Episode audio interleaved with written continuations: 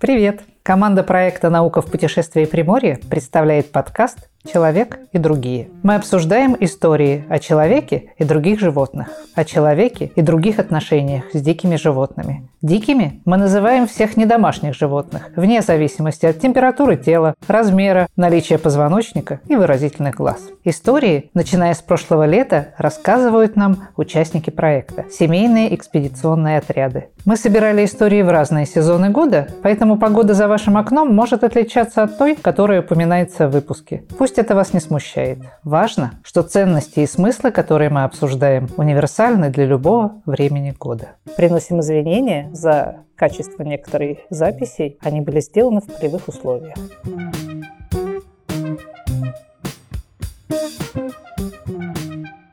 Я тут несчастный, которому в квартиру залетела летучая мышка. Меня зовут Ольга Васик. Я фотограф дикой природы и немножко путешественник. Началось все забавно. Сначала я получила сообщение от одного из знакомых. Оля, тебе можно задать вопрос про рукокрылых? Там люди интересуются. Говорю, ну хорошо, можно дать твой телефон? Я говорю, конечно. И получаю WhatsApp сообщение. Я тут несчастный, которому в квартиру залетела летучая мышка. Я сначала даже не поняла, почему несчастный. Ну, мы попереписывались с человеком. Оказалось, что в Большом камне человек вышел на балкон, оставил дверь открытой, поскольку балкон только что хорошо утеплил, и обнаружил, что на входе в комнату из балкона балкона лежит на полу непонятное существо. Ну, он подошел, поинтересовался и понял, что это летучая мышь.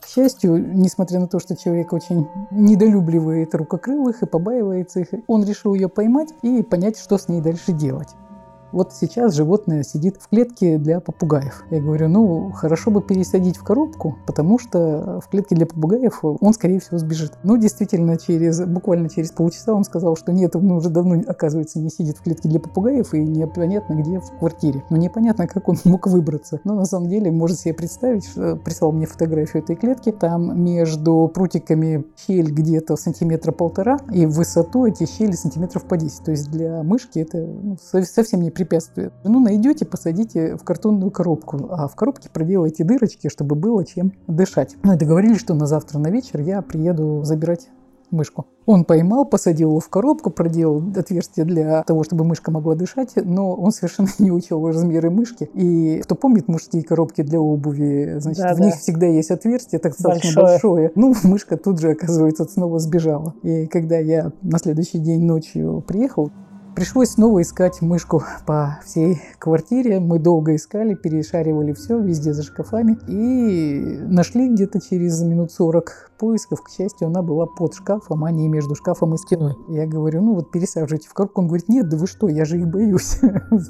я взяла, посадила. Ну, к счастью, я летом того года общалась с хироптирологами, с людьми, изучающими рукокрылых на Курилах. И мне удалось и подержать в руках, и знать, как немножко с ними общаться, обращаться, как покормить мышку, как попоить мышку. Все это было примерно понятно. Ну, соответственно, я ее забрала, привезла в Владивосток, напоила, ну, а утром уже передала Ульяне Горобейко. Получается, что этой мышке повезло, что у нас в нашем городе есть хироптеролог, который, собственно, берет на себя ответственность за реабилитацию и зимовку летучих мышей. Да, потому что о том, что вот есть место, где можно перезимовать мышкам во Владивостоке, я узнала только вот задав напрямую Ульяне вопрос, и к этому моменту оказалось, что у нее зимует уже целая колония мышей. Весной, ну вот, и Митрофанушку мы с Ульяной поехали выпускать туда же, где он был пойман. Ну, то есть получается, что эта мышь получила свое имя, да. Имя Митрофанушка, хотя сначала мы помним... Марфушка, да. Мар- Марфушка, да, да, да. И вы участвовали и в выпуске Митрофанушки после зимовки. Да, Ульяна объяснила, что для тех мышей, которые перелетают, то есть мигрируют так же, как птицы, важно выпустить как можно ближе к тому коридору, где была поймана мышь, чтобы она не сбилась с дороги, потому что про миграцию мышей, насколько я понимаю, известно пока не очень много.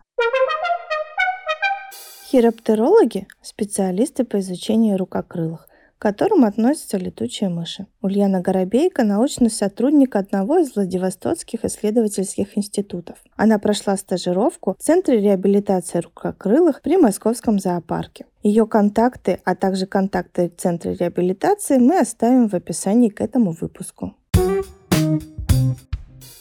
Меня зовут э, Горбейко Ульяна. Я младший научный сотрудник лаборатории эволюционной зоологии и генетики ФНЦ Бюро разнообразия ДВРАН. Чисто технически в дипломе я биолог, э, генетик и зоолог, но если брать летучих мышей, это называется моя специальность хироптеролог.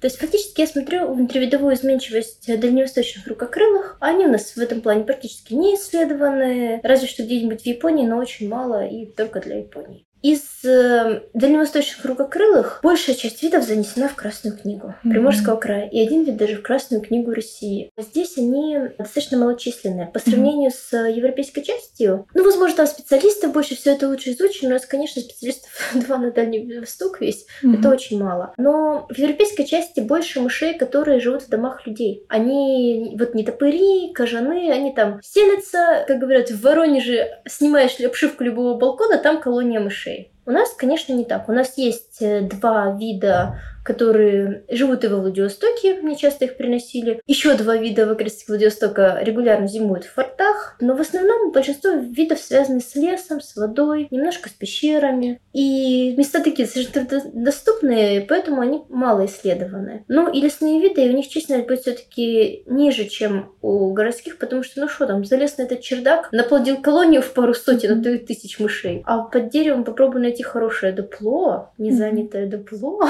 Они очень уязвимы на зимовках, mm-hmm. когда они спят э, несколько месяцев в году, и они очень уязвимы в лотковых колониях. Они размножаются раз в год, угу. рожают по одному, максимум два детеныша, и самая высокая смертность в первые годы жизни. Угу. Потом, если она живет, то она может жить до 40 лет. Теперь вернемся к истории с Митрофанушкой. Как все произошло? Началась зима прекрасно. Мне позвонили с Пелики и сказали, что мы нашли кожана спелики или спелеологи, представители Владивостокского клуба спелеологии. Дальше в выпуске вы услышите еще один термин – сигалетки. Сигалетками называют молоть животных и рыб.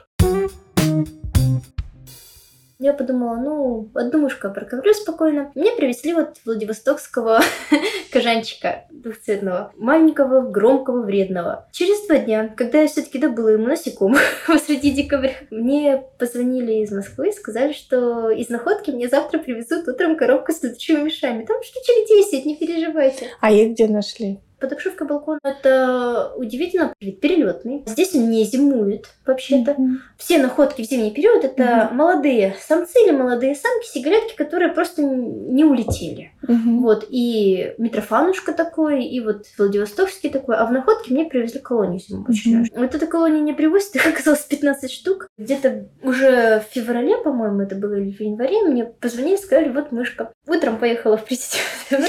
Рано и забрала ее Нашла зимой мышь, она уже явно проснулась, раз она нашлась. Если она проснулась, то что? Да, ну зависит от времени, когда ее нашли. Если мышку нашли в начале осени, действительно на окне ночи, еще достаточно теплые, можно просто поставить ее там в открытой коробочке на балкон, если есть, и она улетит сама. Если вот такая мышь залетела в квартиру, ее не надо бить как-то или паниковать, нужно взять коробочку, накрыть ее коробочкой, перевернуть, и она будет в коробочке. Ага. В коробочку положить тряпочку, мисочку с водой или мокрую ватку и вот позвонить специалистам. Если дело происходит, когда уже ночью холодно. То есть мышку передают, я мышку взвешиваю, смотрю на повреждения. Если мышка совсем не жилец, ну, мышка не жилец. Если мышка выглядит здоровой, без особых повреждений, то ее взвешивают, если вес ниже спячечного. А спячечный вес это ну, 12, минимум 13-15 грамм, это вот... Э, это чтобы хватило на зимний да, сон. чтобы хватило угу. на зимний сон. Вот эту мышечку докармливают насекомыми, ни в коем случае не каким-нибудь там кошачьим кормом. Насекомые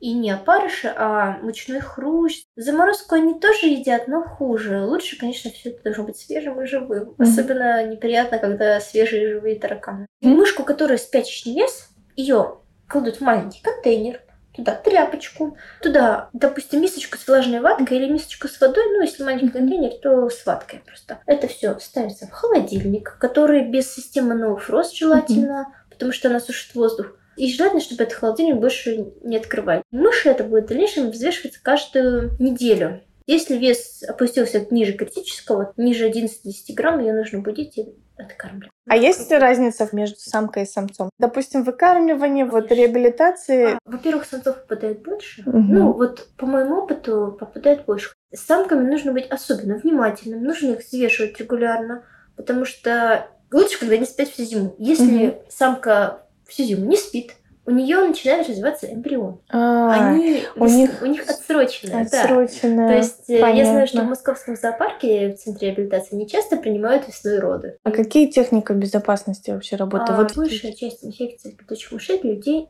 не заразна. Мгм. Заразна только бешенство. Но бешеная летучая мышь, наверное, все-таки легко лечить. У нее будут какие-то нервные проявления, это же судороги, все. Мгм. Поэтому вообще мыши палец прокусить могут только, ну, может, ребенку. Мгм. Это достаточно сложно. И если я надеваю резиновые перчатки, них не прокусывают. Мгм. Ну, хотя для страховки, если ловишь мышь, которая летает по комнате, нужно брать, наверное, толстые перчатки. Мгм. Кожаные обычно. Можно хозяйственные. Вы сказали, что вот этот кажан, да, это перелетный вид, да? Да. Куда улетает? На юг, э, видимо, Южная Корея, Япония, Северный Мгм. Китай. До тысячи километров. И восточные кажаны, они тоже сюда мигрируют. Мгм. И самое интересное, они здесь организуют огромные выводковые колонии до Мгм. нескольких тысяч особей в Хасанском районе. Я была в такой колонии в жилом доме. Это просто вот заходишь, там три тысячи мышей, а внизу живут люди. Если людям неприятно, чтобы они жили, что можно сделать гуманно, аккуратно, чтобы эта выводковая колония, например, переселилась или наоборот не заселилась? Вот какие вообще меры могут быть? Да, вот это очень такой серьезный вопрос. Я знаю, есть опыт американский начала века, но он был не очень, тогда еще не очень гуманный, как в начале 20 века, даже в конце 19 У них была цель переселить колонии летучих мышей, чтобы они истребили опасных москитов Мгм. возле озера, где люди очень сильно серьезно болели. Поэтому, когда колония улетела, они заколотили все дома, Мгм. окрестные и построили огромные дома для летучих мышей. Первое время, конечно, мыши были очень недовольны, но затем, видимо, многие я боюсь, что многие погибли, но Мгм. потом все-таки они заселились, потому что Мгм. днем летучие мыши беззащитны, без убежища, их просто птички Мгм. вот Едят. И они в итоге заселились в те дома, да? И и, раз- и истребили москитов, но потом эти дома, конечно, постепенно разрушились. Но вот Мгм. если построить, видимо, какой-то большой домик для летучих мышей, там Мгм. дуплянку, Мгм. большую дуплянку, Мгм. с идеальными условиями, пока летучих мышей нет. Перед тем, как закончить разговор, я попросила Ульяну сформулировать несколько важных неочевидных моментов в отношении летучих мышей.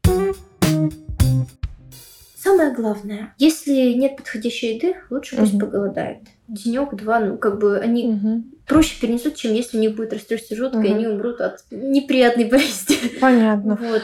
А Главное напоить, потому что Мгм. вода для многих это критично. Мгм. Без воды они просто высыхают и умирают. И помнить, что летучие мыши не очень хрупкие. Они приспособлены для полета, и вот это чудо весит там от 3 до, наверное, 15-20 грамм ну, Мгм. из наших видов. Его взял неправильно и все. А называются они рукокрылые. Ну, я представляю, как они выглядят. Вот пошли бы вы в, на экскурсию во Владивостокскую крепость Вот и это. встретили там висящих летучих мышей. Мне кажется, два варианта. Один вариант я бы зави- закричала и убежала, а второй, а второй я бы хотела ее рассмотреть поближе еще.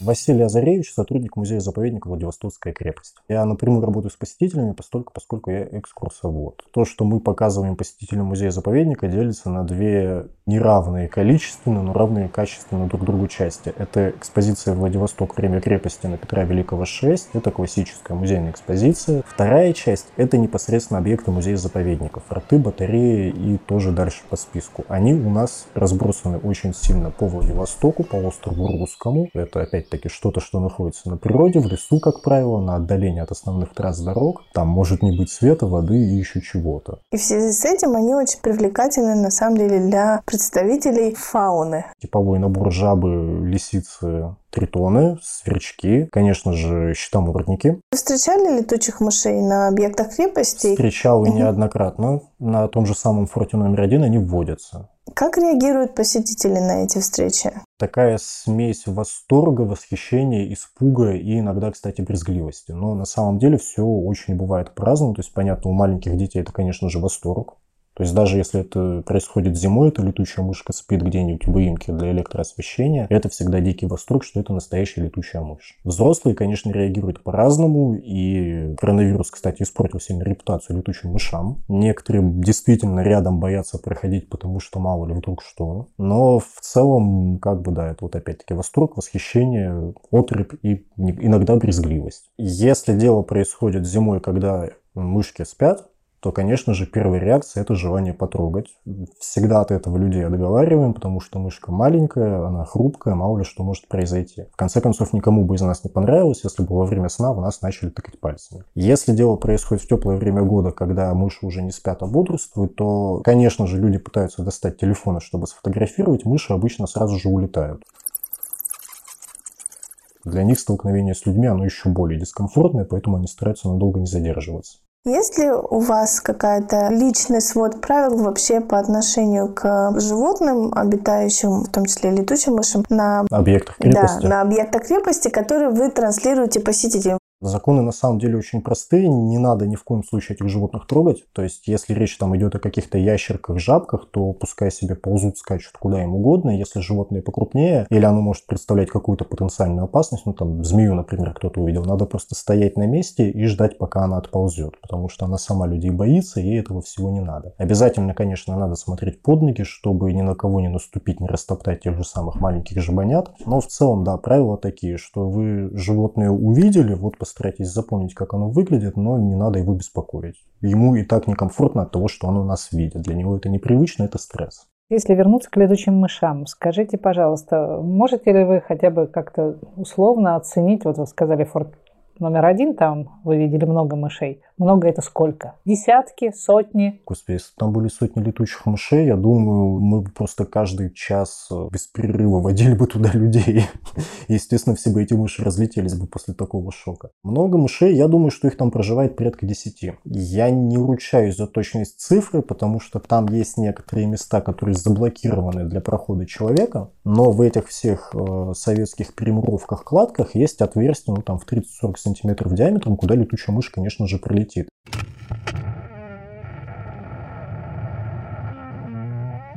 Я подозреваю, что в основном они кучкуются там. А так летают, в принципе, по форту вокруг него, едят там комаров, тех же самых мушек. Конечно же, безусловно, играет э, антропогань, как это называет наш оператор.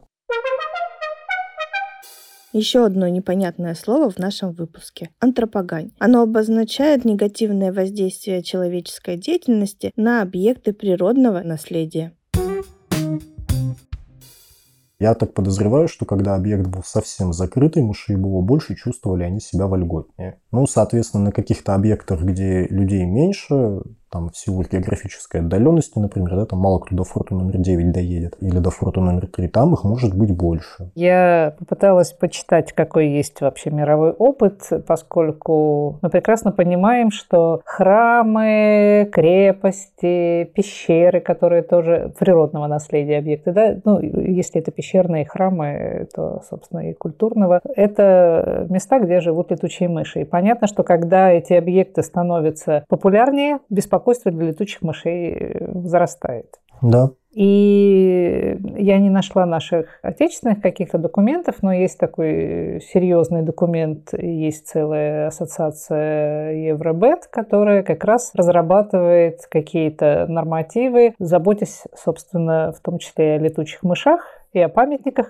культуры, потому что если их действительно там сотни, то мы понимаем, что есть проблемы и для самого памятника. Просто я стала размышлять вообще у крепости, есть ли такие какие-то намерения, может быть, думать о том, что здорово, не так много мест на русском, где могут жить и в городе, в лесу, где могут жить летучие мыши. То есть естественных мест обитания для них становится меньше, а объектов, таких как объекты крепости, их достаточно много. Возможно ли какой-то баланс такой придумать, потому что какие основные беспокойства для мышей? Это, естественно, там изменение температурного режима, это свет, если это фотографирование, это шум, безусловно. Сейчас будет три маленьких лирических отступления и добивка. Лирическое отступление номер один. Что касается интересных вызовов, поверьте мне, работа в музее-заповеднике Владивостокская крепость – это само по себе интересный вызов, потому что много объектов, их надо окультурить. Лирическое отступление номер два. Мы имеем статус музея-заповедника. Что это, в принципе, такое? Музей-заповедник – это музей, у которого есть в его составе какие-то объекты культурного или природного наследия под открытым небом. В России музеев-заповедников на самом деле очень много. Есть Ярославский музей-заповедник. У них, если я сейчас не ошибаюсь, три объекта под открытым небом, не считая главного объекта Ярославского Кремля. Но эти три объекта – это церкви в исторической части Ярославля, которые находятся, в общем-то, в пешей доступности. У нас порядка полусотни объектов на данный момент находится на балансе, и они уж, поверьте мне на слово, не, не в пешей доступности вообще от слова совсем. И отсюда как раз проистекает лирическое отступление номер три, постольку, поскольку, опять-таки, в чем специфика этих объектов, почему они так находятся, грубо говоря, на отшибе. Потому что долгие годы вокруг них нельзя было ничего строить. Эти объекты, они в царские годы использовались для защиты города, выкупались огромные участки территории. Потом уже в советские годы, когда какие-то из этих объектов занимали военные, некоторые занимают до сих пор, естественно, они требуют, чтобы была какая-то, условно говоря, мертвая зона вокруг этих объектов, потому что это же все секретно. И здесь мы очень плотно соприкасаемся с природой, и вот из этого лирического выступления номер три добивка, да, мы работаем с нашими объектами не только как с чем-то, что рассказывает там о военной, политической истории России, но и как с чем-то, что работает с природой здесь и сейчас. И понятное дело, что и просто с человеческой точки зрения, и с учетом отношения к живой природе, мы должны думать о том, как это будет вписываться в музейную деятельность так, чтобы это не было травмирующим ни для кого. И о людях здесь на самом деле проще подумать, чем о животных, потому что мы понимаем, как договариваться с людьми. Недавно был случай, достойный, наверное, Франсуа Рабле с его бессмертным романом «Игры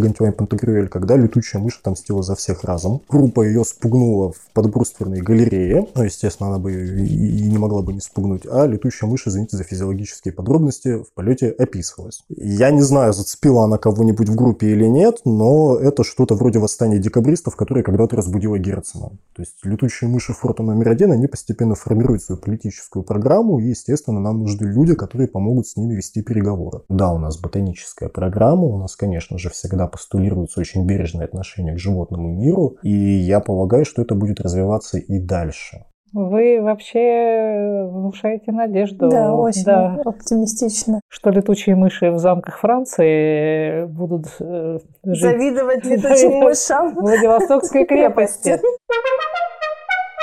Только к концу четвертого выпуска мы поняли нашу основную ошибку. Вы всегда знаете, кто пришел к нам в гости, но никогда не знаете, кто же берет интервью. Наши имена звучат только в трейлере и никогда в выпусках. Сегодня с гостями разговаривали я, Анна и Лиля. А сама история произошла в январе прошлого года, так что вполне есть шанс, что она может повториться. Но теперь вы знаете, что вы всегда можете обратиться к Ульяне Горобейко, а также в Центр реабилитации рукокрылых при Московском зоопарке. Thank you. Спасибо, что дослушали выпуск подкаста «Человек и другие». Предлагаем продолжить обсуждение истории в семье, с друзьями, в наших социальных сетях или в комментариях прямо под выпуском. Если вспомните свою историю про встречи, соседство или помощь диким животным и будет желание поделиться, напишите нам. Ваши истории помогут создавать новые выпуски. Ссылки на наши контакты и материалы для погружения в тему оставляем в описании к выпуску. И, пожалуйста, не забывайте ставить оценки, это важно для нас и помогает проекту развиваться. Thank you.